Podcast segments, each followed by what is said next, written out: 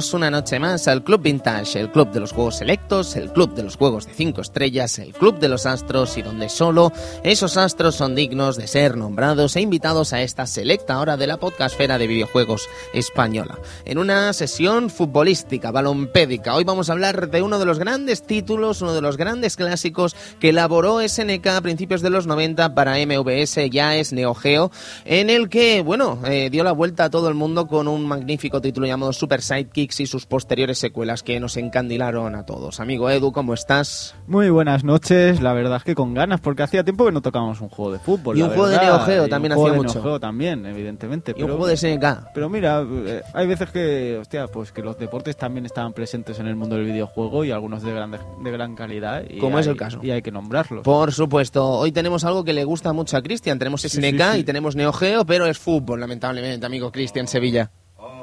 Oh, oh, oh, micro apagado. Micro apagado, no funcionaba. Mea culpa. Eh, la verdad es que sí, que no soy muy fanático del balompié y menos del virtual, ¿no?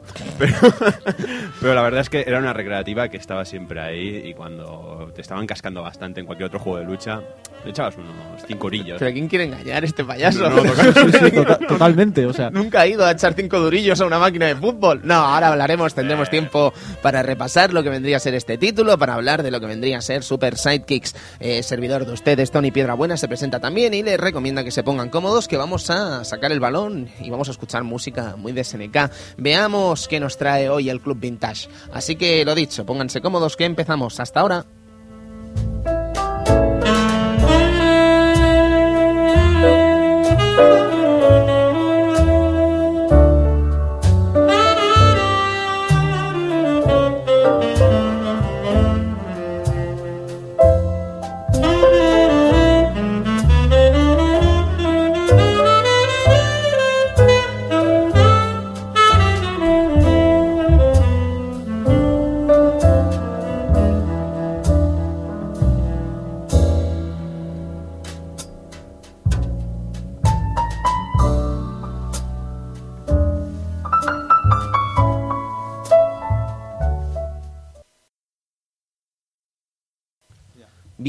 Pues nos toca hablar de lo que va a acontecer este sábado en Madrid, en el Matadero de Madrid, que no es otra cosa que el Retro Madrid. Estamos hablando probablemente del mayor evento dedicado al videojuego clásico y la informática clásica en este país y el Club Vintage por primera vez desde que comenzamos esta travesía de juegos clásicos a lo largo de las ondas. Eh, estamos invitados y vamos a hacer un programa allí eh, in situ, así que querríamos invitar a todos los amigos que se acerquen a Madrid a este evento y a todos los amigos de la propia Comunidad de Madrid para que vengan a vernos y echemos un ratito con este programa especial. Un programa especial que nos hace especial ilusión además porque va a ser un homenaje a unas personas que, bueno, mmm, quizás no exageremos si dijésemos que no, si no fuese por ellos no estaríamos hoy aquí.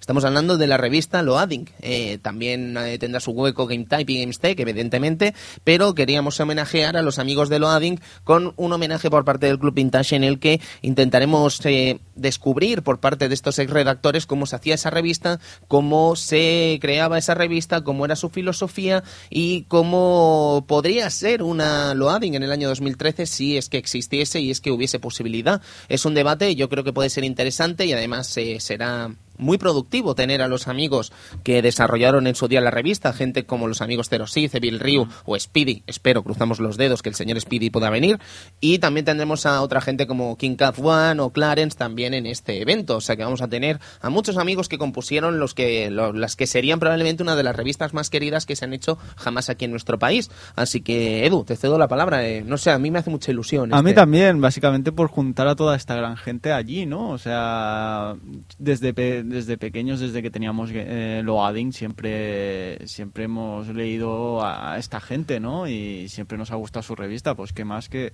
que, que tenerlos ahí y poderle comentar unas cuantas cosas a cada uno y que, ¿por qué no?, eh, hacer ese, ese homenaje a, la, a, la, a las desaparecidas eh, Loading, GameType o GameStech, ¿no? Uh -huh. Que eran, eran dentro del entorno de las revistas, era una de revistas de videojuegos era una categoría bastante especial, ¿no? En ese Mm. caso, a- hablando de temas que normalmente otra- otras revistas no hablaban, ¿no? Juegos de lucha, juegos japoneses, eh, bandas sonoras, combos, guías. Tenía, tenía un Manga. manga, sí, tenía algo especial que no tenían las otras. Quizá era más especial evidentemente era algo más especial y con una temática más especializada Ujú. en algunos asuntos que evidentemente otras revistas no podían no podían serlo y eso ujú. la- lo- lo- los, los hacía grandes y especiales Estupendo. Y eso es básicamente lo que vamos a hacer. Y os recordamos que va a ser una mesa redonda. Por lo tanto, todo amigo oyente o no, que le apetezca decir la suya, que le apetezca preguntar algo a ellos, eh, van a estar allí para que lo hagáis. Va a ser muy interesante y espero que eh, los amigos de Loading pues disfruten también de este homenaje que creo sinceramente que se merecen y que nosotros, para nosotros será un auténtico placer hacerlo. Así que eso, estaremos en Retro Madrid, en el Matadero. El evento se hace allí en el Matadero de Madrid a las 4 de la tarde hasta las cinco y media. Pero eso no quiere decir que el Club Vintage vaya a estar solo esas horas, sino que probablemente el sábado, bueno, probablemente no, el sábado casi estaremos entero allí. Eh, seguro que nos podréis ver en el stand de segasaturno.com. Podremos, eh, pondremos allí también alguno, algún DVD del crowdfunding que ha sobrado, por si os apetece haceros con él y no pudisteis en su momento. Y además eh, será una buena opción, pues para, ¿por qué no? Conocernos, eh, echar alguna cervecita por allí por Madrid y lo vamos a pasar muy bien O echar unos cofetes o también. unos cofetes porque vamos a estar con los amigos de Sega Saturn y Sí. Y hombre pues alguna drinkas ahí con un cof estará Estaría bastante bien, estaría va a estar bien. francamente bien eso Cristian. Nos lo vamos a pasar muy muy bien y espero que sea un evento divertido interesante y que nos ayude a todos a conocernos que nos ayude a incluso a conocer más sobre este espectro del videojuego clásico. Y bueno y va a ser una feria realmente interesante el Retro Madrid que tenemos muchas ganas de, de que llegue ya.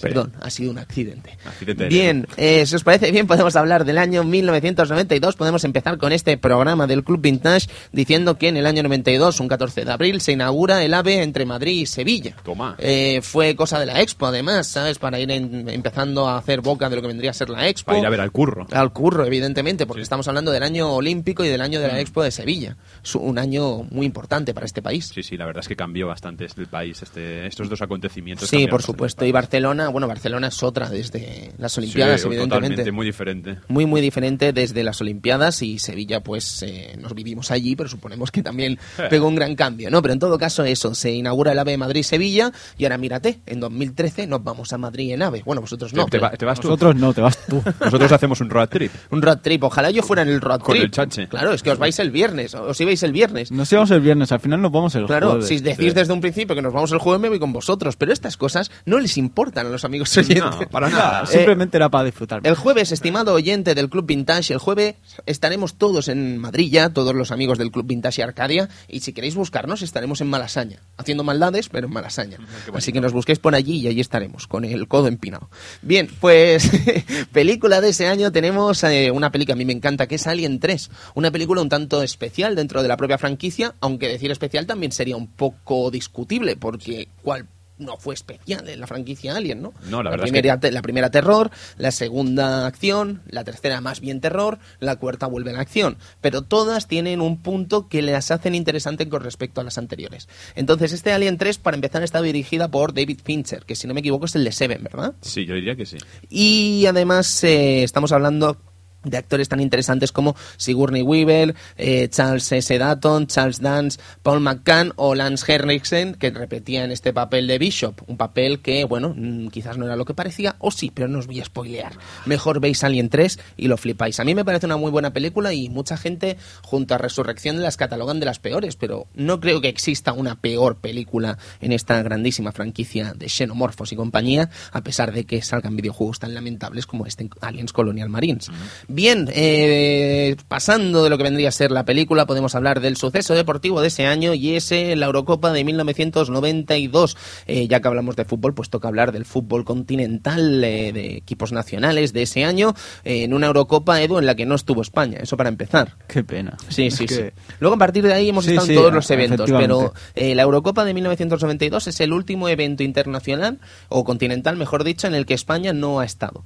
A partir de ahí, pues hemos estado en todos mira, ¿y quién lo iba a decir? eh? Campeones del mundo, dos Eurocopas más. hemos tardado hemos Ay, tardado pero eh, qué con- bien, con, ¿eh? esas selecciones tan buenas que teníamos antiguamente también Sí, la del año 98, acuérdate. esa, esa iba esa prometía mucho ¿eh? prometía muchísimo Como después probablemente hablemos del Sí. Mundial 98, mm, casi que lo vamos a reservar, Edu, y te voy a explicar qué pasó en esta Eurocopa. En esta Eurocopa la ganó Dinamarca, que no sé si sabrás que fue a Dinamarca al a la Eurocopa de rebote.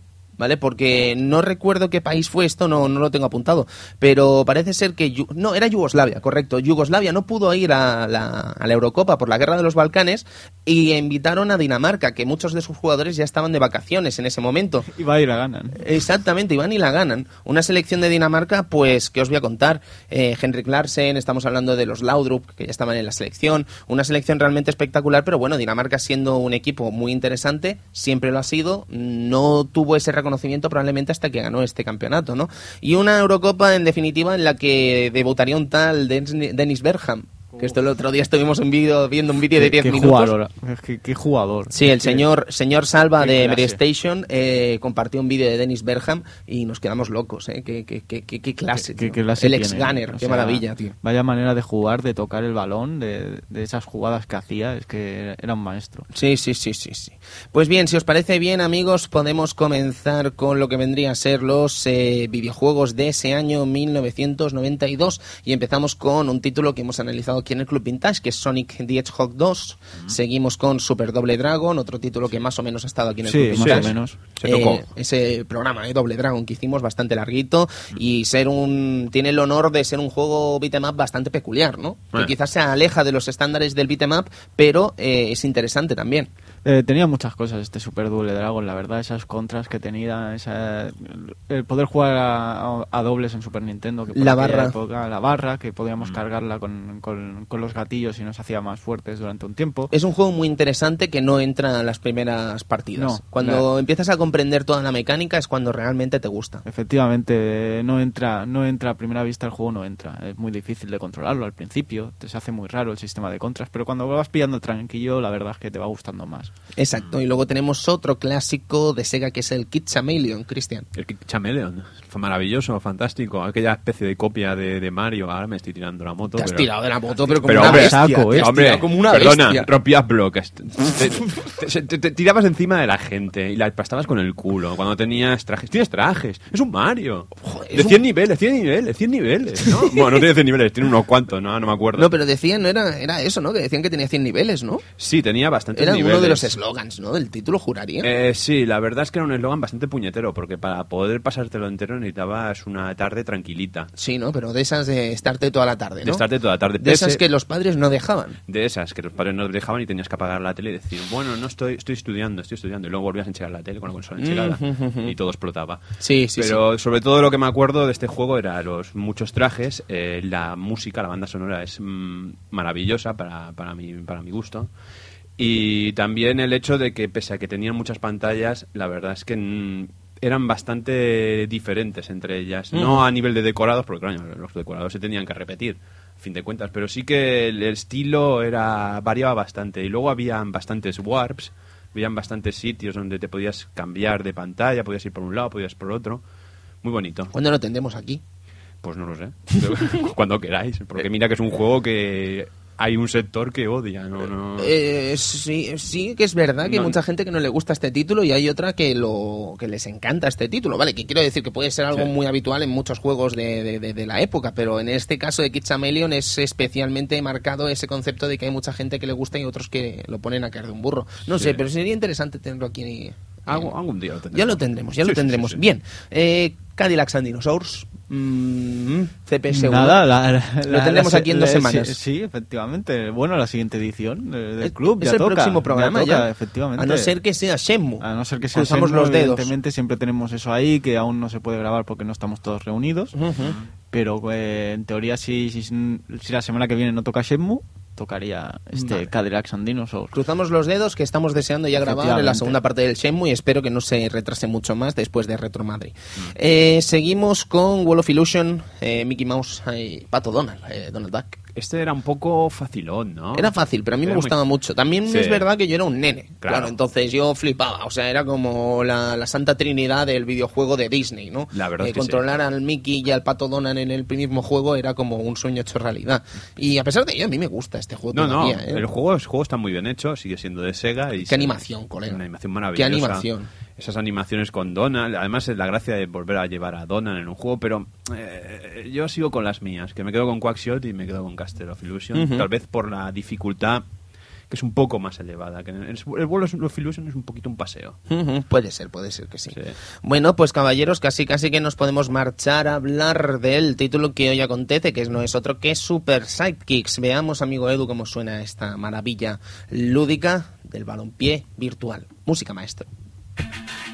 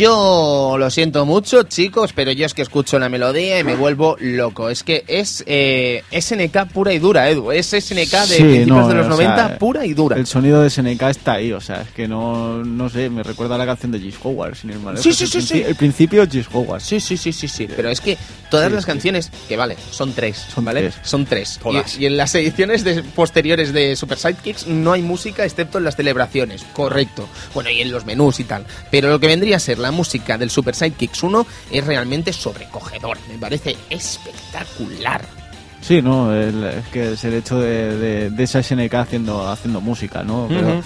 pero es también lo eh, se me hace raro escuchar música en un juego de fútbol. Sí. ¿sabes? O sea, antiguamente no le daba tanta importancia.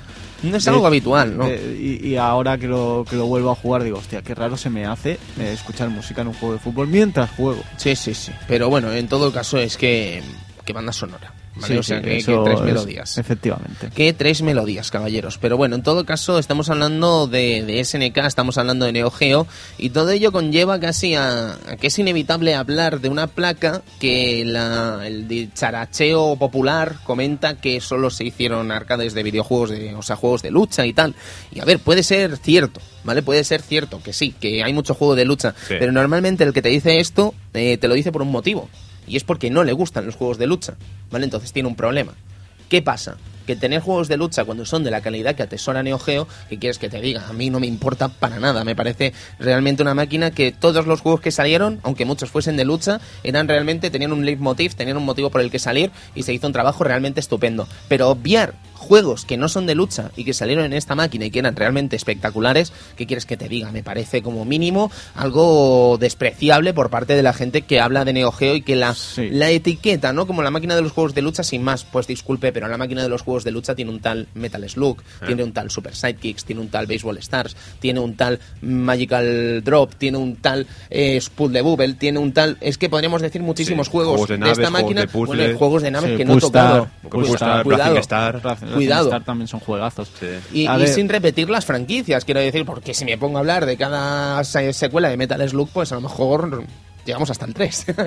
Cuatro juegos. Ah, Eh, Con sí, el X. Con el X, Ujú. evidentemente. Bueno, Y todos los que vendrían después, que son un poco sí, discutibles. Un poco discutibles. ¿Qué quiero decir, Edu? Que no es todo lucha. No, a ver, es un tanto, es un tanto por ciento elevado, Correcto. correcto, pero no hay que despre- eh, despreciar a, a Neo Geo solo, solo con esa etiqueta, Ujú. porque es evidentemente, como has dicho tú, ¿no? Metal Slug, o sea, que, que- que es un juegazo igual y, y está ahí en Neo Geo. Eh, es que hay muchísimos, Ujú. Blazing Star, Pero quería centrarme sobre todo en eso que estábamos comentando de los juegos deportivos, ¿no? Y es que SNK desde el principio de la propia máquina empieza a sacar juegos deportivos muy interesantes que quizás, y digo quizás, mm, se están obviando. ¿vale? Se están obviando porque quizás no son los títulos más conocidos, pero creo que eh, desprestigiar en Neo Geo o no hablar tanto de ello de un juego como Baseball Super Stars 2, por ejemplo, pues qué queréis que os diga, me parece un error como mínimo. Creo que son juegos muy muy buenos, muy interesantes y que a pesar de que son deportes y reconocemos que son deportes que quizás no son los más famosos del mundo aquí en nuestro país, quiero decir, sí que es cierto que se hacía grandísimos trabajos por parte de SNK. Y además eh, vale la pena decir que no es una máquina, o sea, SNK no es una empresa que, que hiciese pocos juegos de deportes, juego, pocos juegos deportivos. A lo largo de su historia y durante la década de los 80 incluso, en las épocas de los Ikari Warriors, en, los, en las épocas del Che Guevara, eh, alias Guerrilla War, eh, seguro que conoceréis esa historia maravillosa de un juego de SNK que estaba basado en el Che Guevara Sí. y llevamos al Che Guevara con un control así similar al de Ikari Warriors y resulta que al salir en tierras americanas pues tuvo que ser cambiado a Guerrilla War. Eh, a pesar de hacer ese título, ese esti- estilos de juegos y tal de la época de, de- de la década de los 80, eh, también fructificaron, fructificaron algunos títulos interesantes eh, relacionados con el deporte, como podría ser Gold Medalist en el año 88, aprovechando las Olimpiadas de Seúl, en el que habían distintas pruebas deportivas al estilo track and field de Ah. Konami. Y evidentemente la cosa no quedó ahí, porque a lo largo de ese mismo año, 1988, también nacería un título llamado Fighting Golf. En tierras occidentales, si no me equivoco, se llamaba Country Golf y era evidentemente de golf. Eh, venía padrinado por el golfista Lee Trevino. Y bueno, decir que fue un grandísimo juego que no se olvidó en su momento. Quiero decir que es un juego de golf. eh, no es probablemente el arcade más popular del mundo, pero es un juego de, Mismamente han dado ese capítulo de Los Simpsons donde a Bart no le regalan el Bloodstorm. ¿Se lo han regalado? ¿Ha sido hoy ese Sí, capítulo? sí, y le regalan un juego de golf. Qué grande. Qué grande. Eh, luego tenemos, por ejemplo, Fighting Soccer, que es la primera aparición del fútbol en la historia de SNK. Y decir, bueno, que eran 6 contra 6 con las anillas olímpicas, que podemos imaginar que, que venían a aprovechar en el año 1988 lo que vendría a ser el fútbol olímpico de los Juegos de Seúl. Y bueno, eh, dos botones, uno para chute y otro para el pase alto. El portero se controlaba de forma automática, no era excesivamente difícil meter gol y era un título que se jugaba normalmente en máquina cocktail, que son estas máquinas que son vistas desde arriba, ¿sabes? Que estaba en la pantalla como puesta de... Es que no te lo sé explicar. ¿Esta- ¿Estas llegaron a salir aquí? Yo he visto muchas en- máquinas en, cóctel. eh, yo me Sí. acuerdo el, en New Park de, de aquí que teníamos en, en Avenida Cataluña tenía muchas máquinas de Yo, estas. Sí. yo he visto en Cádiz de este tipo de máquinas. Son esas máquinas que eran como una mesa, Sí. ¿vale? Y la pantalla estaba en la mesa. Y entonces tú tenías tus sticks y mirabas hacia abajo a la, a la mesa, digamos, que era la pantalla de juego. Y habían juegos de fútbol que eran de este Sí, estilo, yo- sobre todo. Yo, yo me acuerdo de, de bueno, eso. había muchos tipos de juego, evidentemente, Ah. pero de Yo- hecho en Zaragoza hay un Pac-Man Versus, no sé si lo conoceréis este título, que es un, un juego a cuatro de Pac-Man eh, del año 2010, si no me equivoco, que es cocktail y a cuatro jugadores. Perdón, Edu. Sí, no, digo que aquí, pues yo me acuerdo de cuando las, las veía en este New Park, normalmente eran, eran máquinas de juegos de fútbol. Sí, pero bueno, ha habido Pero, de todo, ¿eh? ver, por supuesto. sí, claro. pues han habido muchos Pongs también, de cuatro jugadores, ha habido de todo. Aquí como en Sardañola no habían sillas para sentarse, Pues- supongo que estas máquinas no, no No, tenían yo te aseguro que yo sí que he visto estas máquinas, pero bueno, te estoy hablando de, de que era bastante peque también, ¿eh? Sí. Pues bueno, Fighting Soccer, decir que eso, que es la primera aparición del fútbol dentro de la historia de SNK, o una de las primeras de la historia dentro de estos títulos arcade de SNK, y evidentemente eh, nos encontraríamos después a otros grandes títulos de la empresa que irían eh, apareciendo hasta que llegase Neo Geo. Neo Geo, con decir que la llegada de Neo Geo fue una representación ya no solo de los juegos de lucha, evidentemente, sino que entraron muchos otros títulos a lo largo del principio de esta placa realmente querida por parte de los jugadores, pues no sería engañar a nadie. Por ejemplo, Baseball Stars Professional, Ah. ¿vale? que es en la primera parte, eh, decir que tuvo una versión en NES que juraría que vino antes que la de arcade, pero esto lo estoy diciendo de cabeza, me vais a perdonar si me equivoco. Eh, la primera parte, o sea, la, entrega de SNK de este juego en Famicom eh, y NES fue un éxito totalmente bestial en Estados Unidos. Sí. Y eso propició que se lanzase después esta versión arcade que venía a mejorar lo que veíamos en la máquina de Nintendo. ¿Y qué queréis que os diga? Pues la diferencia, mm, imaginaos, ¿no? Cómo puede cambiar un título de Neo Geo a verlo después en, Neo en, ese- en Nintendo. Sí. Y evidentemente, pues los cambios eran brutales. Y técnicamente era un espectáculo. Sí, también estamos hablando de una época donde también SNK mimaba un poquito la Nintendo, ¿no? Sí. Antes, antes de Neo Geo se notaban esos ports que cuando menos salvando el de Atena, que era horroroso, pero había unos cuantos muy bien hechos. Y Sí. algún- incluso algún juego de rol, como el, si mal no me acuerdo, el Cristalis, que también tuvo bastante éxito.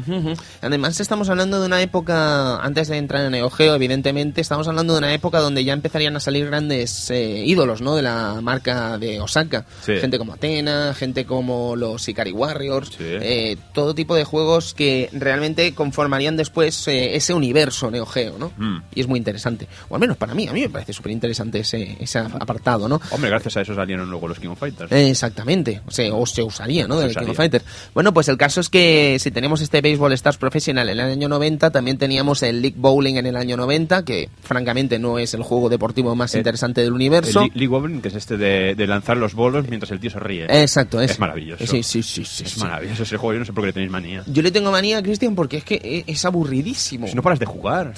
Pa, ¿Cómo pa, quieres la bola? ¿Con la mano izquierda o mano derecha? Rápido, rápido. ¡Rápido! ¡Que sonríe! A ver, League Bowling. Y la música, la música. de League Bowling. No, a ver, SNK tenía, tenía gran- eh, grandes juegos deportivos en, en aquella época. Lo que pasa es que, evidentemente, el béisbol aquí pues no es un deporte que, que llegara a triunfar, ¿no? Pero Ah. que eh, los, jue- eh, en este caso el béisbol, pues eh, de SNK era, era un gran juego. Sí, sí, sí. Pero ahí no quedaba la cosa, ¿no? Porque teníamos, por ejemplo, Riding Hero, que Sí. entre otras cosas eh, es una de las máquinas que usaba la... Podías llevarte los avances de la arcade, del arcade o de la AES de tu casa, podías llevártelo... La memory card, ¿no? Exacto, la memory card. de es de las pocas que usaba, ¿vale? o Sí, sea, el puerto verdad de que- memory card famoso, que sobre todo se usaba para los iScore, también podías usarlo para este título, llevarte la- los, eh, los, los avances que hacías en la recreativa a tu casa y de tu casa a la recreativa. Sí. Dices, ¿para qué? Bueno, eh, estamos hablando de, Bueno. de innovar. Concretamos Sí. también un poco lo que es el Riding Hero. Eh, sí, es un juego de motos, no, no lo he dicho, ¿verdad? No, Perdón, no. pido disculpas. Eh, es un tanto exagerado decir que es la contrapartida o el intento de hang-on en Neo Geo, pero claro, es que en los juegos de motos pues tampoco te da mucho que mucho mal, ¿no? Y además pasaron Eh, muchos años desde es- Hakon. Exacto, exacto, pero se veía mejor hang-on. no, eh, este Raiden Hero era un juego de motos en el que además eh, no te diré que contaban una historia, pero sí que avanzábamos a lo largo del campeonato y podíamos ir mejorando nuestra moto, podíamos ir mejorando todo tipo de mecánicas de este de este Raiden Hero que después nos servían pues eso, ¿no? Para intentar mejorar la, la moto, mejorar en las carreras y bueno, decir que además esta máquina se jugaba con contador de tiempo, no sé si recordaréis eso, que echabas cinco duros, te salía el contador de tiempo y eso es el tiempo que jugabas. Vaya, putadilla. Sí, Pero bueno, al fin y al cabo es... mm, No, estamos hablando de los checkpoints, ¿eh? Ah, estamos vale, hablando vale. de tiempo. Vale, vale. pues Cinco entonces una- minutos, cinco duros, por Es decirte una putada algo. como una casa. Oye, pero es que del béisbol Star pasaba lo mismo. Exacto, exacto, exacto, por supuesto. Eh, Baseball Stars, bueno, a ver, para empezar decir que el béisbol es un deporte muy largo, Sí. ¿vale? Quiero decir, son partidos muy, muy largos. Entonces, eh, Baseball Stars, eh, Baseball Stars 2 y 2020 Super Baseball, que era el siguiente que vamos a comentar, eran juegos que no te permitían jugar el partido entero, sino que tú tenías que pagar dinero para jugar esos partidos. Y a lo mejor un partido pues te duraba, yo qué sé, 200 pelas a lo mejor. No, no, es que son partidos largos y luego ten en cuenta la, la amabilidad del Mariano de turno. Oh, del también. dueño del recreativo de turno, que a lo mejor te ponía tres minutos, o te ponía cinco, o te ponía uno. Y Uh. con un minuto te quedabas ahí picueto. Con un minuto llorabas. Llorabas, por supuesto. Al final lo que tienes que hacer, en este caso, ahora, en los tiempos que corres, si lo estás jugando en emulador o lo estás jugando en algún sistema que puedas eh, toquetear la BIOS y tal, cambiar el tiempo. Sí. ¿sabes? Cambiar el tiempo y disfrutar de todo el tiempo que necesites O con poner, este título. o poner la versión de consola. O la versión de consola, exacto. También. Gracias, Cristian, correcto. La versión de consola, pues no tienes estos problemas, claro. Ah. Luego eh, seguíamos eso con 2020 Super Baseball, eh, que es una especie de continuación de lo que habíamos visto en eh, Baseball Stars Professional, ¿vale? Es una mecánica similar, pero que no es la misma, pero basada en un ambiente futurístico en el que encontrábamos personajes eh, cyborgs, encontrábamos todo tipo de parafernalias futurísticas que después conoceríamos también en otro juego de fútbol futurístico que a todo el mundo gusta llamado Soccer Brawl. Edu, eh, sobre este Super Baseball, perdón. Sí, no, el hecho de ver a, lo- a personajes no con miembros mecánicos es, es impresionante. ver- Diseñacos, ¿eh? Diseñacos, la verdad. y- no, era curioso, era curioso. Pero no deja- eh, era un buen juego de deportes a, pe- a pesar de, de la estética. Ujú. El juego era muy bueno también. Habían robonenas. Robonenas, tío. Sí, sí, era, era Que si mal unisex. no me acuerdo que en el Baseball Stars 2 solo había nombres. Sí, por supuesto. Claro. Es que en el Béisbol Star solo hay hombres. Quiero decir, ¿En el- en el- en el uno también? Eh, uh, a mí me Pero vamos pillas. a ver, a- Yo a- creo, pero claro que serán hombres. ¿Cómo no van a ser hombres? Ah, nada, no sé. Es un deporte masculino y hay versiones femeninas, pero no es el caso. Cristian, ¿qué patatas lanzas? Eh, pero, te, te pega la patatona, ¿sabes? pero es, es que es A una patata tope de random, además. A saco, a saco. Pero Sí. qué duda hay. No, no hay el... Ahora que, ahora que nos estemos equivocando, ya verás tú las risas. No creo que se... Que se- En el 2 seguro que no. No, No, creo dos que no. se pueda jugar sexo femenino contra masculino, quiero decir... En el, en el béisbol 2020 sí. Son Sí. cyborgs. Sí, sí, Quiero anda que no molan las pavas. Claro, claro, pero me refiero en una liga normal, normalmente, o están divididas por... um, Por hombres, por liga femenina, liga masculina, no se mezclan. Por Sí, lo tanto, sí, sí. yo creo que no... No sé, a no ser que haya una opción para elegir... Que no, que no, que no te rayes. Creo. que está loco. Que solo quería Está loco, patata. está, está muy loco. Está loco. Bueno, pues eh, siguiendo con los deportes, ya nos queda poco para llegar a lo que vendría a ser el título que estamos deseando hablar, que es Super Sidekicks. También teníamos a Shitano Yo Densetsu Hombre, a de Shitano SNK. Yo. Estamos hablando de boxeo basado en un manga ultra hiper mega popular en Japón. Efectivamente. Este tendríamos que verlo ya, Edu, me parece a mí. Sí, lo que pasa es que es difícil de ver. Se no salió por- aquí, ¿verdad? Luchador. Sal- eh, sí, salió aquí con doblaje. con no Creo que llegó. Yo- en Antena 3 juraría. ¿eh? Yo, yo creo que salió en Telecinco y salió como película cortada. Ah, puede ser. Yo creo que yo Eh. vi a llegar una, una película, vi, vi una película, pero la vi en TV3 en su tiempo. ¿eh? Bueno, también salió en TV3. En la película sí. Qué guay. Bueno, Pero pues no es, precis- no, es creo. precisamente el mejor juego deportivo de SNK. No, Vale, pero es, es- que es algo raro. Es muy raro. O sea, es raro. boxeo, pero es que la mecánica es un tanto extraña, además. Sí, además Y Muy comenzamos- difícil, muy difícil. Pero qué pedazo de sprites. Eso sí. Sí, sí. Qué pedazo de sprites. Son gigantes, tío. Y Una además, animación impresionante. el y la- hecho de- creo de que las comenzar- caras se, ya se dañaban, ¿verdad? Sí, se Sí. dañaban y el hecho de comenzar en la calle pegándote de hostias con los gángsters para luego subir al ring. y- No sé, era una cosa muy rara. Pero mola, mola. Mola. Supongo que si has leído el manga te molará más. Sí, supongo que Y sí. raro, ¿no? SNK con una licencia de un anime también. Mm, Sí, sí que es raro, Ma- sí. Manga anime, es raro. Sí que es raro, sí. Mientras Capcom sí que tenía muchas. En este caso Buen Squadron, eh, Strider que fue la colaboración entre bandas ¿no? y esas cosas, pero mm, en este caso... Ya es extraño, es extraño. Y además, bueno, tuvo la suerte de tener un super manga, ¿eh? que no estamos hablando de una No, no, cosa. claro, claro. O sea, es una- Shitano Joe es, es- es es- religión. es- es el padre de muchos shonen, dicen. Pues sí, y eso, y estábamos comentando antes la, eh, la relación eh, futurística de Baseball Superstars, y ahora creo que nos toca hablar de Soccer Brawl. Soccer Brawl, que vendría a ser eh, una suerte de Super Sidekicks, antes de que saliera Super Sidekicks, pero a estilo futurístico, con distintos tiros así potentes con una barra y tal, sin fueras. eh, bueno, podía salir la pelota fuera, pero en un principio la pelota rebotaba. Y a mí, ¿qué queréis que os diga? A mí es que nunca me ha gustado este juego. ¿sabes? Hay mucha gente que le encanta este título, sé por qué les gusta y lo puedo entender, pero a mí, si os soy sincero, no ha sido jamás de mis favoritos. Hombre, la verdad es que a mí, para no gustarme el fútbol, el juego me parecía simpático. Porque es uno de esos juegos que Ajá. si no te gusta el fútbol te gustará. Ahí está. El hecho ¿Sabes? de poder rebotar contra la pared y hacer tus ángulos para que le entre al portero. El hecho de disparar a la gente por la espalda cuando no tienes la pelota. Sí, el hecho de llevar a un tío con melenas y pegar unos chutes. Sí, qué que se- diseños, es verdad, eso molaba. Y, y luego Sí, los sí. cortos de animación entre partido y partido. Esos mm, cortitos chiquititos del robot y el del profesor enseñando a, a hacer a jugar a fútbol al robot. Yo ya os digo, Super Brawl, francamente, no ha sido nunca un juego de, mm, de mi devoción, pero bueno, sé, muchísima gente le gusta, así que algo tendrá, evidentemente. Sí, seguro. No puedo ser, no puede ser que tenga razón en este caso cuando todo el mundo le encanta, menos a mí. Bien, eh, Trans Rally. Eh, Trans Rally este venía firmado por Alpha Denshi. Ah. Pues, eh, estamos hablando de otra cosa ya, estamos hablando de un juego de coches eh, vista cenital que también gustó mucho y que muchísimos títulos salieron a lo largo de la década de los 90 de este estilo, quiero decir, de juegos de rallies con vista cenital o y bueno, tenemos que controlar el coche y tal por los eh, distintos circuitos, circuitos cortos normalmente, muy poco Sí. tiempo, pero de mecánica muy interesante y que incluso a día de hoy eh, ahora va a salir un título, eh, Power Slide, eh, World Rally Car, eh, World Rally Championship Power Slide, eh, desarrollado por Milestone en Italia, Milán.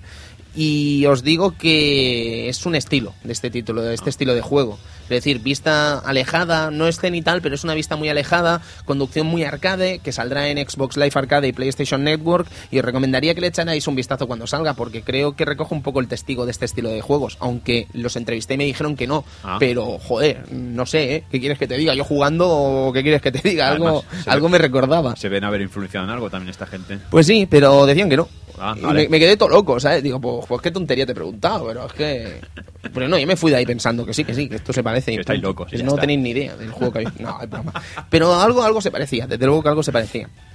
Bien, pues eh, llegamos a Baseball Stars 2, eh, el juego este 1992 que llevamos comentando desde que ha empezado el programa, y es que para mí es uno de los grandes juegos deportivos que salieron en esta máquina, que salieron en Neo Geo. Eh, primero por los detalles, detalles espectaculares, un apartado técnico realmente muy mimado en cuanto a los detalles. Estamos hablando también de una manera de jugar muy interesante para un juego de béisbol. Estamos hablando además de, de que a dobles es divertidísimo Sí. y probablemente es uno de los juegos más completos que salieron de béisbol durante la, la época del arcade en la que estamos hablando, 1992. Sí, además no nos olvidemos de ese estilo gráfico, ese estilo, esos personajes grandes, esas animaciones de, de cartoon totales, Sí, de sí, la sí. cara, del hecho de, de cuando se ro- fallaban, rompían el bate con, con el pie, no sé, son muchas cosas, muchos detalles. Sí, no, no, y además es que es un juego divertidísimo, ¿eh? Yo Sí. si, si tenéis la oportunidad de jugarlo a dos jugadores y tal, sin límite de tiempo y sin ningún problema, no dudéis en hacerlo porque me parece uno de los grandes juegos de eh, deportivos de la época.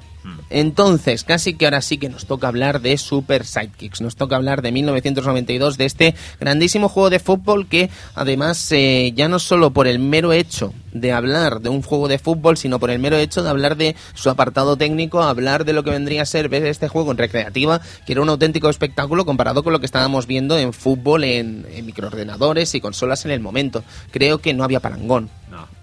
Yo no, la verdad es que cuando vi Super Sidekick en, en arcade, pues flipabas porque evidentemente es que no, no habías visto otro, otro juego de fútbol con esa, con esa característica y con esos, con esos gráficos, la verdad. Eh, yo venía muy acostumbrado a, a eso, a Kickoff, a Sensible Soccer quizá, y claro, ver esto y flipabas. Flipabas de la manera de moverse, de, de esos sprites, eh, de esas animaciones del gol, etcétera, etcétera. Es que era un juego muy espectacular. Un juego espectacular, además, que yo creo que ese llega al momento de la espectacularidad máxima cuando metes gol. Eh, las celebraciones. Las celebraciones. Hay pocas celebraciones, pero ¿qué celebraciones? O sea, es meter el gol y te dan ganas de celebrarlo con ellos. Sí, sí, todo, el Estamos- mu- todo el mundo se abraza. Sí, sí, todo el mundo se abraza, lo celebran solos tirándose de rodillas. La, animación, Edu, de tirarse de rodillas Esa- delante de es los periodistas es, es de órdago. Y bueno, y es que además, eh, hasta cierto punto, eh, hablar de la saga Sidekicks es técnicamente hablar de una pentalogía. Eh, casi, casi podríamos hablar incluso de cuadrilogía.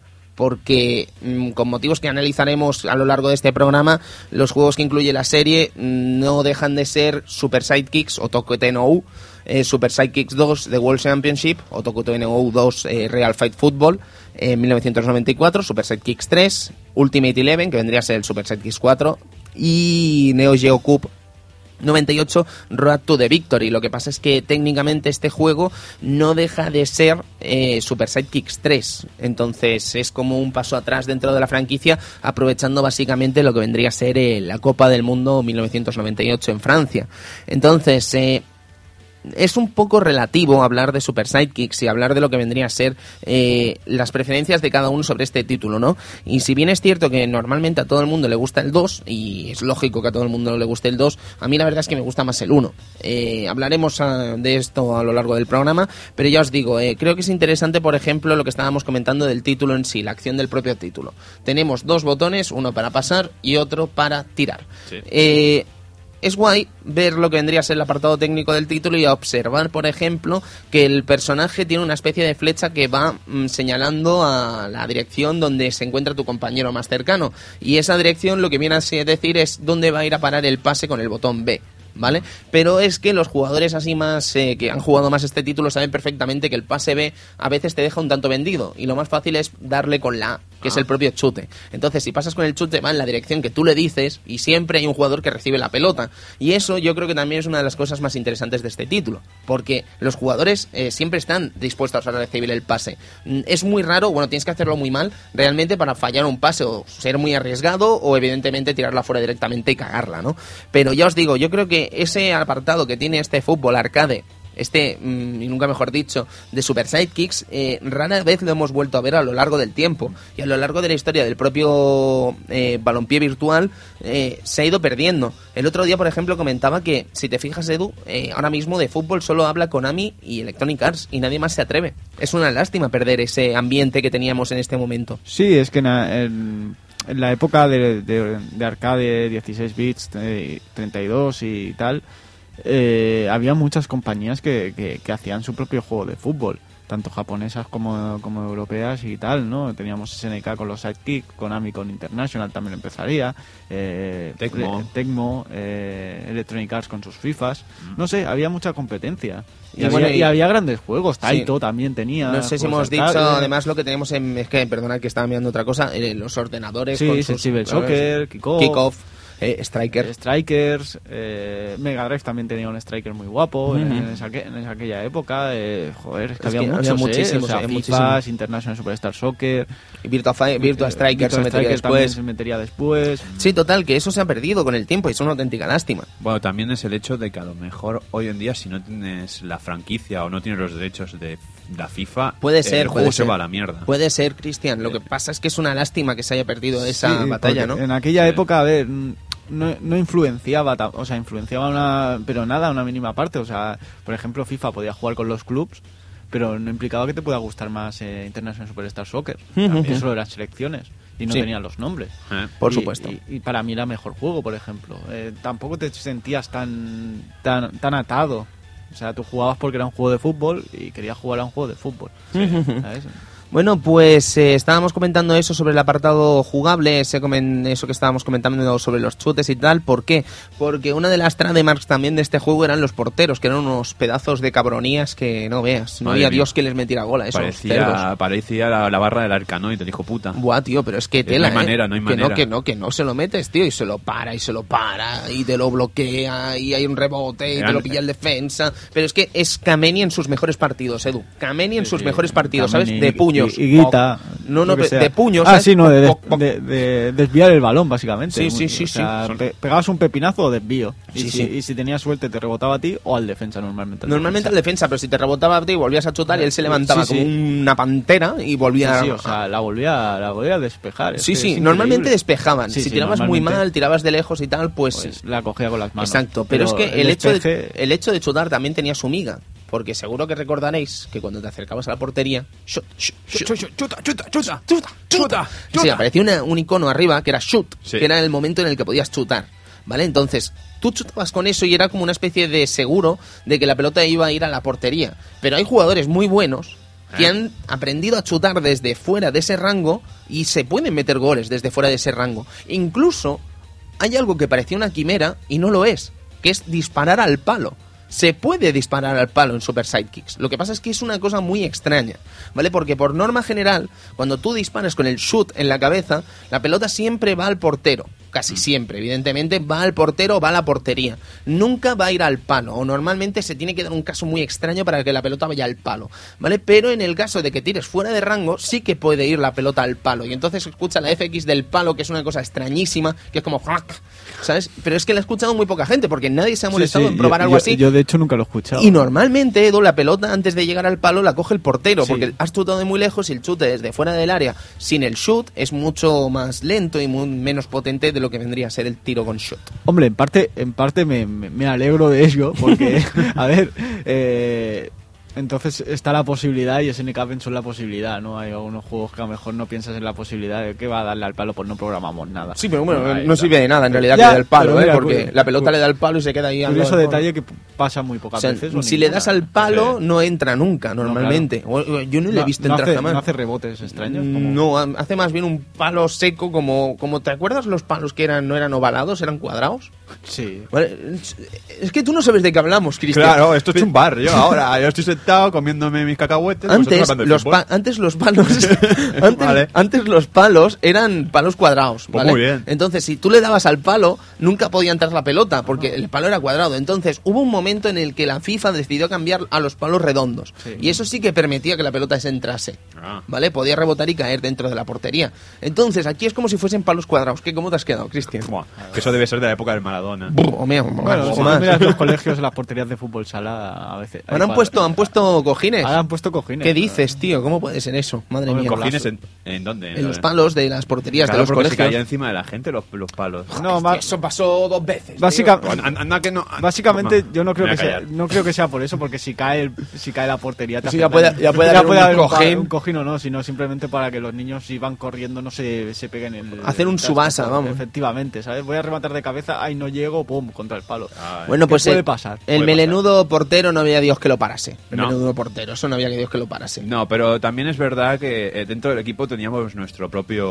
Oliver Arton. ¿no? Teníamos el Ace. Tenemos el Ace. Teníamos el Ace, que era el jugador potente, que era corría, el dopado. corría que se la esperaba el cabrón. Sí, sí, sí. Se corre- eso corría una cosa mala. Y además era el que mejor chutaba, era el que más corría y era el que normalmente tenía más habilidad a la hora de hacer eh, pasarse la pelota por detrás y tal para esquivar a los Las jugadores que te hacían exactamente, que te hacían y te hacían los bloqueos, que venían a ser las únicas dos herramientas que teníamos para la hora de defender. El chute era la segada y el pase era el bloqueo. Decir que si te estás preocupando ante la imagen de un árbitro que te pueda expulsar, decir que no, jamás, jamás, jamás. No hay expulsiones en este juego, no hay tarjetas amarillas, no hay tarjetas rojas. Y las faltas son muy random. Eh. Yo ya he llegado a un momento que las faltas sé cuándo las va a pitar.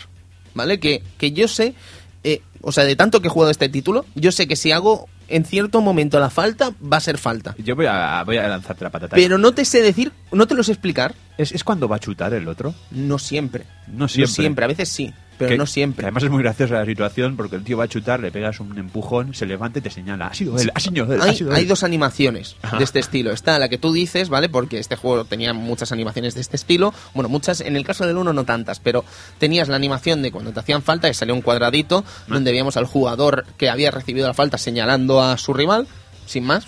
¿Vale? No hay más, no, no pasa nada después de No- eso, no porque en los siguientes juegos eh, sí que habían animaciones que podían aumentarte la psique, podían rebajártela, podían sacarte amarilla, podían sacarte roja, podías protestar, etcétera, pero todo era random, por lo cual era lamen- lamentable que te expulsaran un jugador por la cara.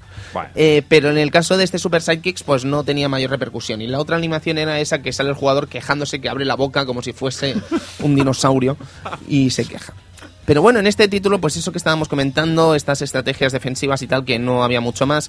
Y sobre eso que comentábamos hace unos minutos, que los pases siempre iban a parar a los jugadores interesantes, a los jugadores que siempre recibían este balón. Y yo creo que ese era uno de los grandes secretos que convertían este juego en algo divertidísimo, algo frenético y algo interesante.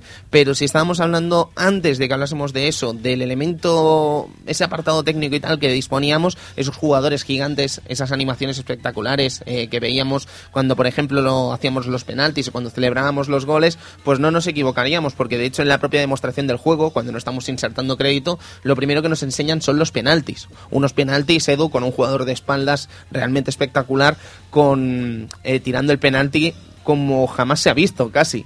Es una, una, una suerte de efecto realmente eh, loco, pero que era espectacular. ¿Tú recuerdas ese efecto de...? Sí, es, eh, eh, no sé cómo le daría el balón. Era imposible, básicamente. Era y eso no eran imposible. 11 metros, eso eran 300 metros, por lo Bueno, menos. A ver, es, es, es- es fútbol hecho a los japoneses. Sí, sí, sí, pero anda, anda que no Tú triunfa. lo pagabas. ¿eh? Sí, sí, sí, lo sí, pagabas. sí. Yo, vamos, más contento que Dios pagando eso. Sí, sí. La verdad es que es muy espectacular todo, todo el tema de, de- del juego, en lo que son animaciones y, y el hecho de las faltas y tal. La verdad es que es, es- es muy espectacular Sí. En ese, en ese aspecto. Por juego. supuesto. Y Y, yo la verdad es que también quería destacar el hecho de, de, de los de, a la hora de driblar, que es algo que a lo mejor ibas a, tratar ahora, pero bueno, el hecho de, de cómo el juego, eh, en un juego de, de esta época no lo había visto tanto. Tan, tan exageradamente bien. El hecho de poder llevar el balón hacia un lado, hacia el otro. Es que, ¿Sabes claro, que- esto, ¿sabes lo que pasa, Cristian? Tienes mucha razón. A mí me encanta esta manera de driblar. a- Me parece Sí. apasionante la manera de regatear y tal de este juego. Pero jugadores de, sub- de, de otros títulos más, eh, más elaborados, podríamos decir, como es el caso de Sensible Soccer, eh, te van a criticar eso. ¿Vale? Sí, y uf, es por- que, claro, porque es muy distinto, evidentemente. Es Soccer- surrealistamente distinto. Sensible Soccer es otra manera de jugar porque el balón no lo tienes pegado al pie. Exacto. Entonces, eh, la manera de driblar es muy diferente, es demasiado táctica. Esto es fútbol espectáculo. Sí. y lo que dice Cristian, al fin y al cabo, es eso. Esto es fútbol espectáculo. O sea, es un auténtico. Es fútbol salón. ¿Sabes? Es coger la pelota y te da igual. Te los vas mirando a todos. Pac, pac, pac. Sí, pero es el hecho de, por ejemplo, en niveles ya más difíciles, ¿sabes? Que tienes el defensa delante tuyo. Sí. Sabes que al ver de tirar hacer un pase largo y el personaje lo coge y sigues andando con el balón, sabes que tienes que dar la vuelta para que el jugador que venga, el defensa, no te vaya a quitar, no te intercepte el balón. Sí. O sea, le estás driblando ya, estás haciendo algo maravilloso, estás haciendo alioli con el joystick. Sí, la cola de vaca, tío. La cola de vaca, es maravilloso. Eh, yo te puedo decir que el truco está en no hacer líneas rectas. De este está. juego. El truco está en hacer arriba, abajo, arriba, abajo, o sea, arriba, derecha, arriba, derecha, si quieres ir en diagonal hacia la derecha, arriba, Sí. derecha. Entonces, no es darle arriba, derecha directamente, sino que es arriba, derecha, arriba, derecha, arriba, derecha. Y entonces ese movimiento al final provoca que te hagan un bloqueo y te lo meas. Efectivamente, Pero pues, es difícil, ¿eh? Es ponerse. Hombre, hacer la serpiente de esa manera. sí, sí, sí, sí. ¿eh? Y bueno, y tienes que hacerlo muy rápido porque si no haces el imbécil. Es que la, la línea recta lo, lo único que te, que te permite es que el defensa te vea antes y pum, placaje o entrada. Es que Bueno, pues eh, un- una de las cosas importantes de este título, además, eh, que aumentaba esa espectacularidad, eran lo que estábamos comentando antes, las celebraciones que, bueno, que nos dejaban realmente locos. eh. Celebraciones, si no me equivoco, eran seis, eh, podría contarlas, pero bueno, sería un poco pesado, pero decir que básicamente se, se componen de dos estilos de celebraciones, ese que vemos al jugador por la banda corriendo, ¿vale? Y se abraza al entrenador, se abraza al jugador, a los jugadores, o se lanza él solo con un salto, o tenemos las celebraciones que son las de que se tiran de rodillas, que para mí son las mejores. Sí. Son espectaculares. Eh, sí, seis, correcto. Las que se tiran de rodillas son espectaculares. Vemos como a los periodistas haciendo fotos y de golpe aparece tu jugador que ha metido el gol, que se lanza de rodillas ante, ante la multitud de la gente Hombre, celebrando es- el gol como loco. Edu, es es, espectacular, la mejor, es- te lo juro, para mí, la No, mejor sí, sí. celebración de la historia de los juegos de fútbol. No he visto otra. Hombre, a mí la que me gusta es esa, la que va corriendo el jugador, entrena al mister, ahí entrena. Eh, se abraza, al mister y hay otro detrás aplaudiendo con una cara de, con una cara de Forever Alone. Acércate, no, no podemos. No podemos. No podemos, no podemos. Te quiero abrazar, pero voy a aplaudir. Sí, No sé. no, no, correcto, correcto. Me acuerdo de esa animación y es bastante lolesca.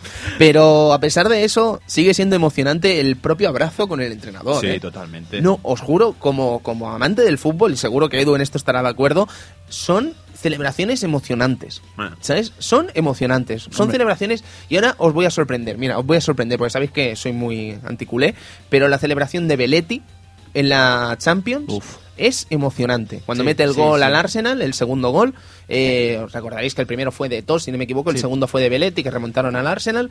Es emocionante cuando se lanza. Es la que se empieza, empieza a Se- llorar. Se, echa a ¿no? llorar, tío. O sea, se echa de rodillas al suelo, se tapa los ojos porque está emocionado con el gol que ha metido y lo importante que es ese gol. ¿Sabes? Pues no diré que es el gol de Belletti, la celebración del gol de Belletti, pero sí diré que, que sabe capturar la importancia de un gol. Y eso es muy difícil de hacer, porque FIFA no lo está logrando.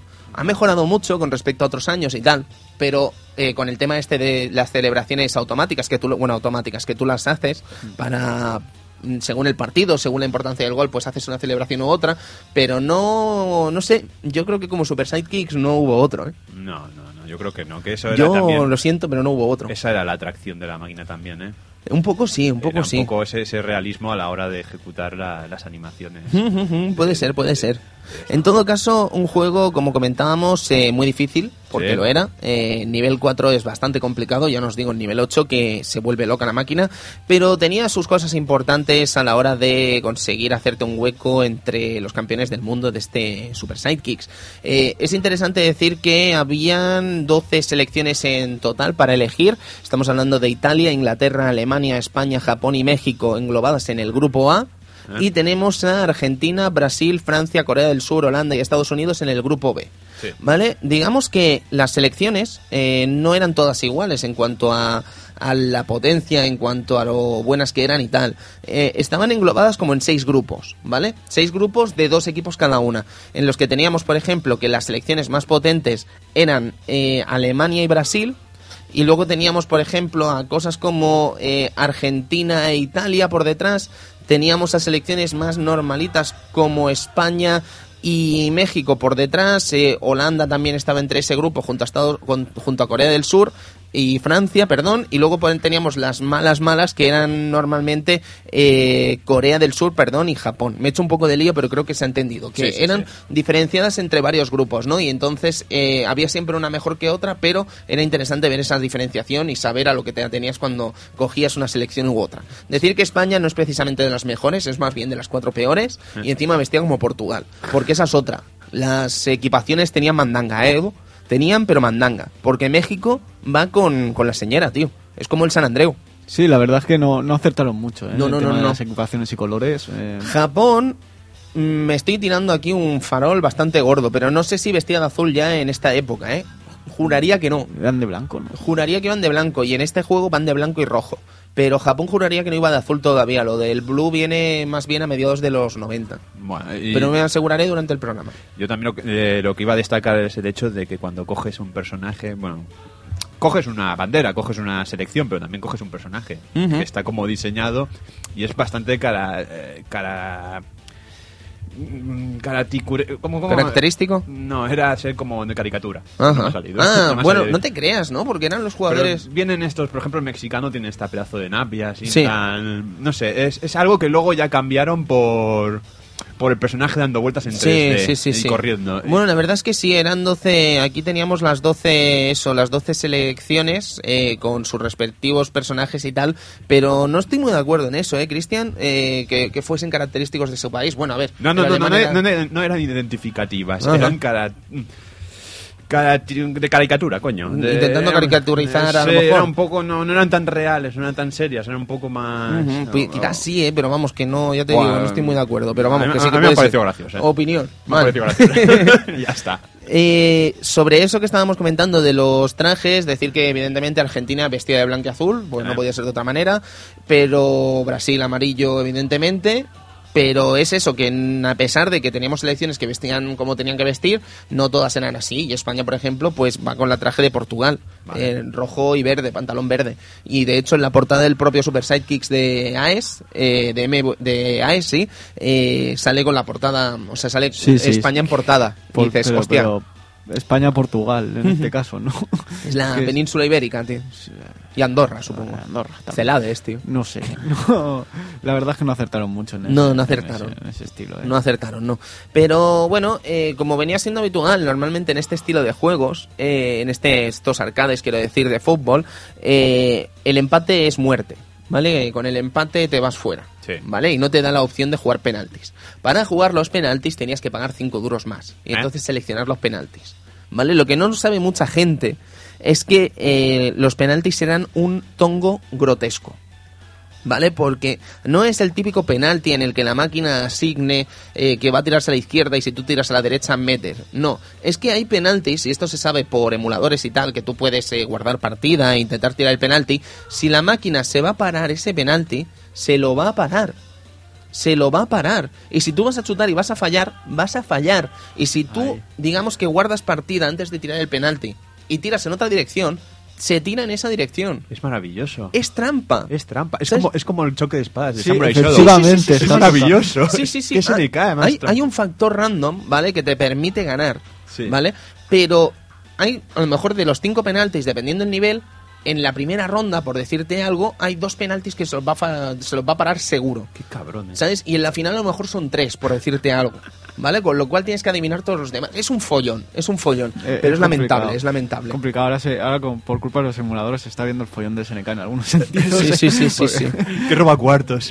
No, en este caso era un robacuartos absoluto. Yo, de hecho, eh, creo en la época, incluso cuando jugábamos y tal, eh, Super Sidekicks, eh, normalmente jugábamos, eh, si, empatásemos, si empatábamos y empezábamos de cero, que era algo rarísimo, o sea, si volvíamos a echar lo de los cinco duros por rabia pura y continuábamos, nunca eran penaltis, siempre era volver a jugar. Ah, claro. Porque es que era tirar el dinero, ¿sabes? Y no lo sabíamos en ese momento, pero es que ya nos lo parecía. Algo, algo se olía, ¿sabes? Pero bueno, en el vídeo tuvo su momento de gloria el Super Sidekicks, cuando puso los multigames y tal, eh, tuvo su momento de gloria el Super Sidekicks.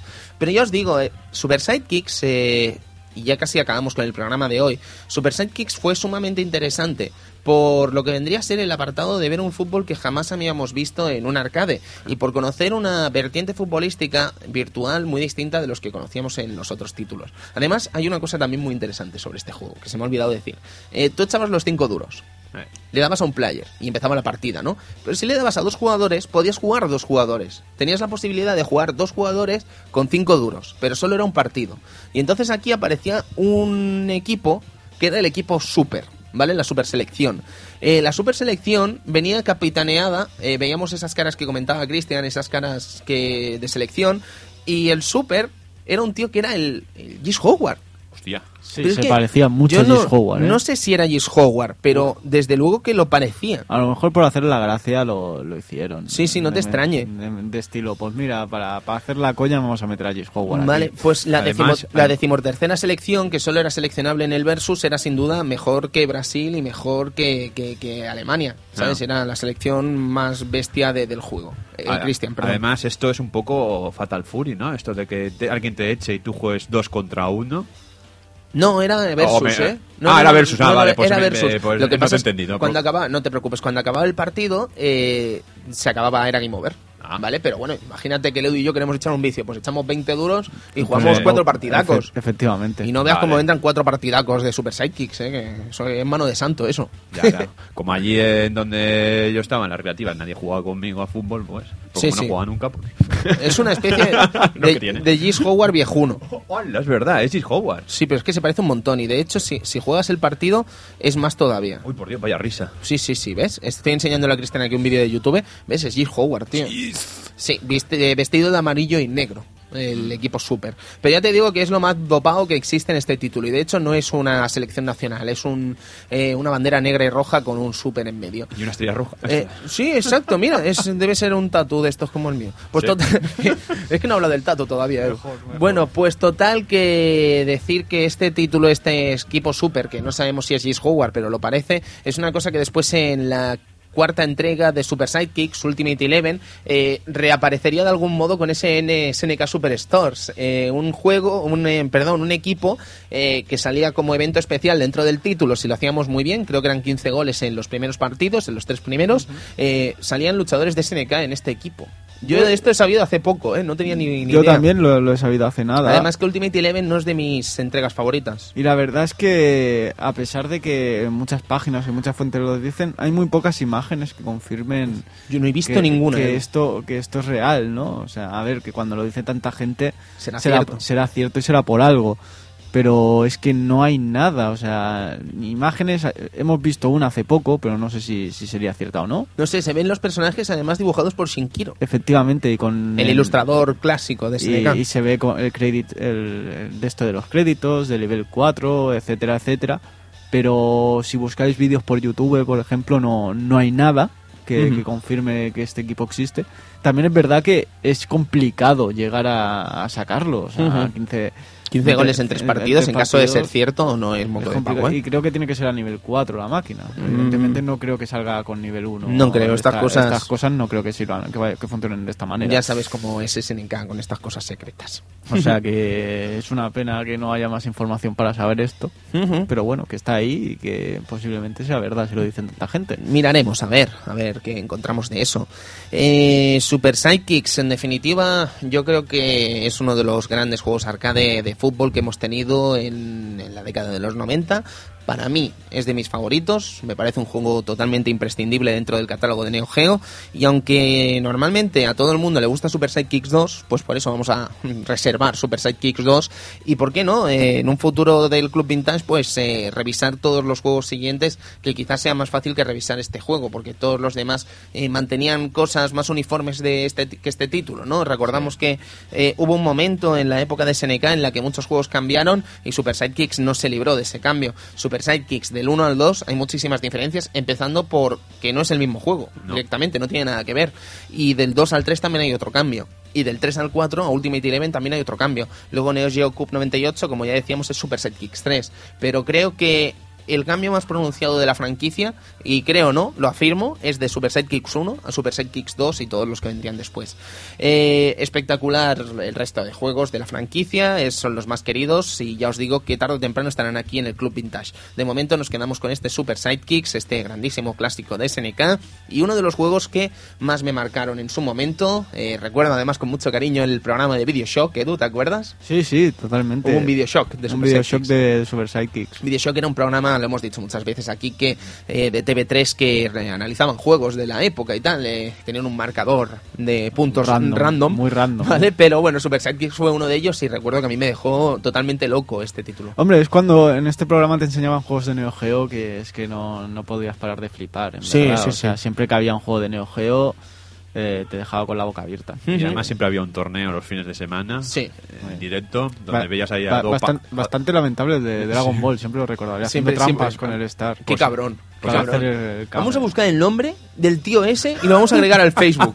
Sí, Vamos a sí, agregarlo o sea, al o sea, Facebook. vamos a buscarlo. Y le vamos a decir, tío, Tío, nosotros eh, lo sabemos, lo hiciste sabemos, trampa. hiciste trampa, Vamos a explicarlo, porque cuando haces el Kame en el Dragon Ball, ¿vale? Se- Sí. Sabéis que podéis devolver el Kame o podéis responder parándolo o, haciendo la, lo que vendría a ser eh, la, la La campo de fuerza sí. y tal. Bueno, pues hay un truco muy asqueroso que consiste en que cuando yo le lanzo al Edu el Kame, si yo le doy al start, ¿vale? Si yo pauso el juego en ese momento y quito el start, el Edu, aunque esté haciendo la acción, No me ya, deja. ya no le deja porque se le ha Oh. interrumpido, ¿vale? Estamos hablando del 1. Eh, del 1 y del 2, Dos. en todos. Oh. Pasaba en todos y en el 3. Eh, en cualquier acción, o sea, no podías devolver cames en el 1, pero si tú estabas haciendo la acción en ese momento para evitar que te diera el kame, si tú pausabas, no le dejabas hacerlo, porque interrumpías Sí, el más, movimiento. Más, pausa, más pausa el comando, por lo tanto lo tenía que volver a hacer, pero ya no da tiempo. Sí, o- y, y tú y quizás ni siquiera sabías que te habían dado al pausa, ¿sabes? Te tenías que fijar que ponía pausa para saber que te habían hecho la pausa. Porque, claro, entre el Kame y la animación que viene después hay unos segunditos. por Sí, lo sí, sí. tanto, no Una puedes- encabronada, Es una, es una cabronada. Hijo puta. Decidió el torneo por eso. Es triste,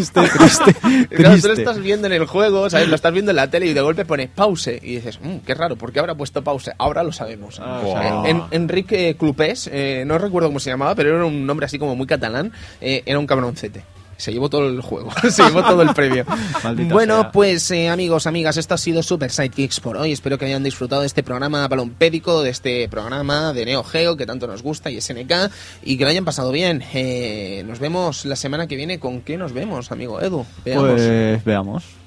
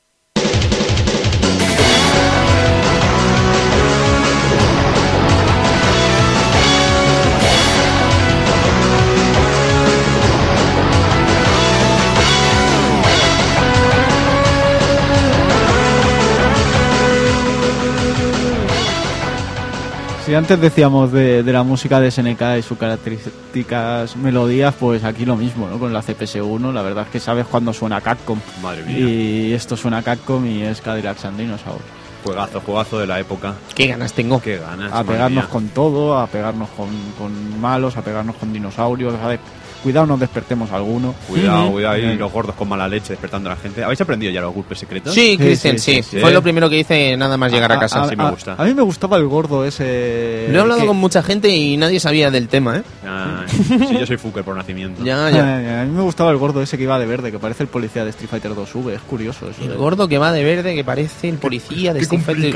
Madre mía. Sí, sí, ya, ya lo veréis. Ya, ya si, si, si, si sabéis quién digo. No. eres- no. Vale, bueno, ya lo veréis. El gordo que va de verde. Sí, no, hay- no caigo hay- cuando hay lo un veo. gordo que dices, este es el policía ese que maltrataba al río en la cárcel en Street Fighter 2. LOL, LOL, qué random, vale. Sí, sí, sí, No, no. sí, sí, sí. No, no, me ha venido, Ah, me ha muy- venido muy, la... muy fuquerismo Qué también aquí, fucker, Edu. tío. Me ha venido a la cabeza ahora mismo, vale, vale. Eh, ya, ya, lo veréis. Pasa ya. palabra.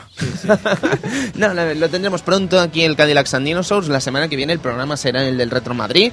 Así que esperamos que la semana que viene podamos hacer un huequito para el especial Shenmue y ofreceros eso, dos programitas y el, este Cadillac and Dinosaurs para dos semanas como mínimo, como máximo, perdón. Vamos a ver qué tenemos.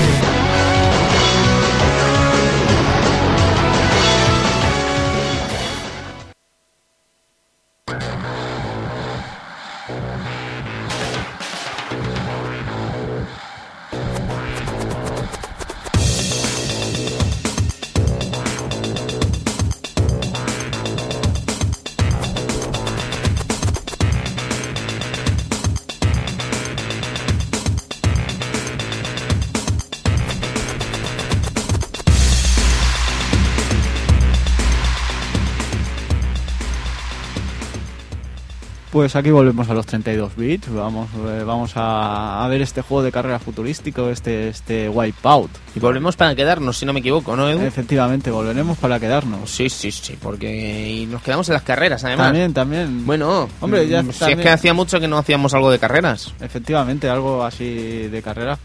Sega Rally.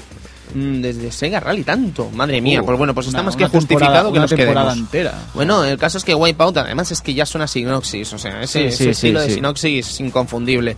Eh, muchas ganas eh, de hablar de este título, probablemente el más especial de la saga Wipeout, eh, una saga que sigue viva a día de hoy, con Ah. mejor o peor suerte, creo que mejor suerte, bueno, mejor que en su momento no, pero con muy buena suerte. Buena de suerte y buenos juegos. Muy eh, buenos o sea, juegos, no- sí, sí. Y lo mejor de todo es que tiene su buena, sus buenos fans, sus Sí, buenos sí, sí, incondicionales de esta saga que todavía se acuerdan. Han pasado muchos años y aún siguen acordándose Sí, sí. de este juegazo de Signosis. Por supuesto, así que tendremos esto, esta maravilla llamada Wipeout 2027.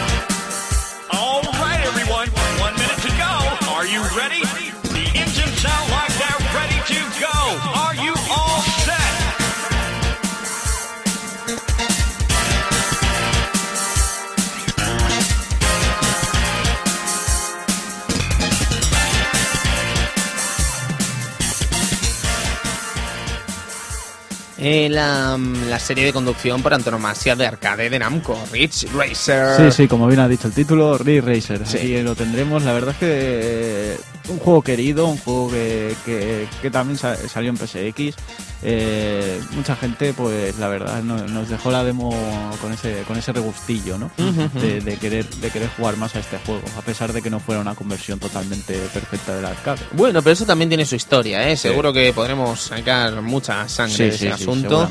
porque sí que tuvo al final una conversión realmente estupenda. Bueno, vamos a tener tiempo de ah, hablar de ello. Ridge Racer, amigos. eh, además, un juego con una cabinet espectacular, ¿eh? Seguro, Bueno, entre muchas cabinets, tuvo, si no me equivoco, tuvo como tres modelos. Pero es que el tercero era un coche de verdad. ¿Recordáis, no? El coche con el pantallón. Qué locura.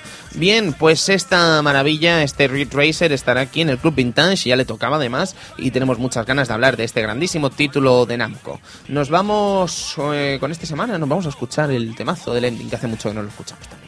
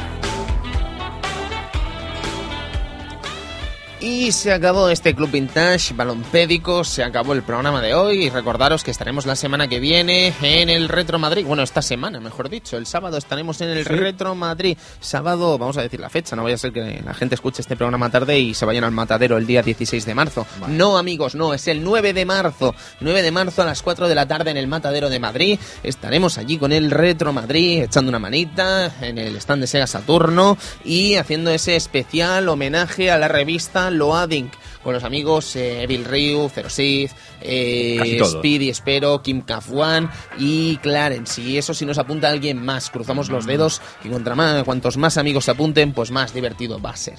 Así que lo dicho, amigos, amigas, se acaba este programa de hoy del Club Vintage. Eh, volvemos la semana que viene con ese especial de Loading y nos despedimos de los amigos de hoy. Amigo Eduardo Polonio, nos vemos. Muy buenas noches y acordaros de chutar. Chuta, Bien, chuta, chuta, chuta, chuta, chuta. Amigo Cristian, Muy buenas noches a todos y me alegro de esto no- de que esto nos haya convertido en una lección mm, fantástica de, de fútbol mm, viejuno de bar. ¿Sabes? Me alegro mucho porque cuando se ponéis a hablar de fútbol yo no me entero. siempre batallitas, siempre Yo me batallitas. acabo o durmiendo o bebiendo. Hemos acabado hablando solo del juego, ¿eh? Nos hemos portado Eso, bien. eso está bien. Sí, eso sí. está bien. Yo creo que la gente que no le guste tanto el fútbol, pero sí los videojuegos, la habrá pasado bien. Sí, espero, cruzo espero- los Yo dedos. espero que sí. No me miréis. Servidor de ustedes, Teni Piedrabuena, también se despide y nos vemos en una semanita. Así que muchas gracias y pasaos por el Reto Madrid, aunque sea para no vernos. Quiero decir, pasaos al Retro Madrid para ver el evento, que no son ni dos euros la entrada. O sea, Buh. bueno, creo que llega a los dos euros, que no es nada, tío. Nada, ¿Sabes? nada, Por nada. ver a gente haciendo cosas realmente geniales con el juego clásico, eh, ver una exposi- exposiciones realmente geniales, Sí. mesas redondas, Bailar al ritmo de los chiptunes. chiptunes, eso no lo vamos a hacer. Pero disfrutar del 30 aniversario de MSX, por ejemplo, sí lo vamos a hacer. Ahí lo vamos a pasar muy muy bien, chicos. Por favor, eh, pasadlo, pasaos por allí, pasaos por Madrid, que va a valer la pena. Aunque estéis lejos de Madrid, aunque estéis a 200, 300 kilómetros, pasaos. Si estéis a más, también, pero es más Ahí. difícil. Es el centro de España. Yo creo que será fácil que lleguéis todos allí. Bueno, técnicamente no lo es, pero ya me entendéis. Ya. Así que, amigos, amigas, muchas gracias y nos vemos, espero, en el Retro Madrid. Adiós y gracias. Hasta pronto.